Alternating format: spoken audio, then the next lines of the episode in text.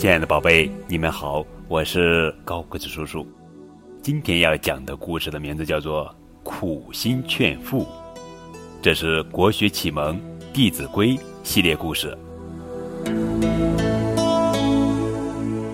春秋时期有个孩子叫孙元觉，他非常孝顺，可是他的父亲却经常嫌弃爷爷体弱多病。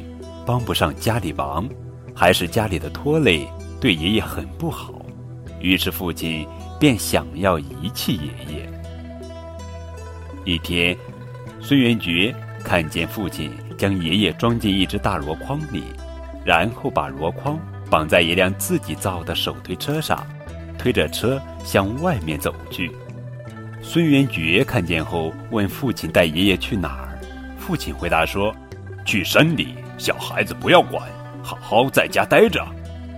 孙元觉哭着请求父亲不要去，可是父亲就是不听，哄骗他说：“爷爷年纪大了，待在家里会变成妖怪的，所以要送到山里。”说完，推着车子继续向前走。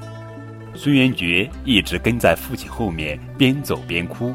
到了深山里，父亲将车子停下来，把箩筐放在地上。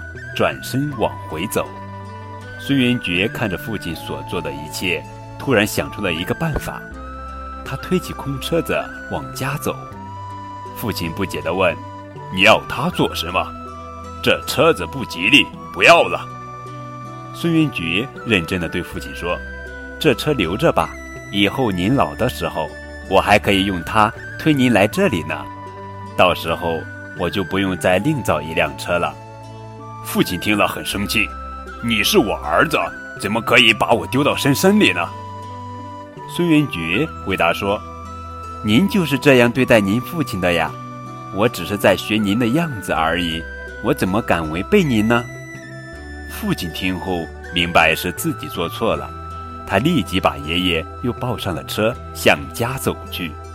从此，父亲对爷爷十分孝顺，孙元觉更是乖巧。尽心尽力的侍候长辈，一家人开心的生活在一起。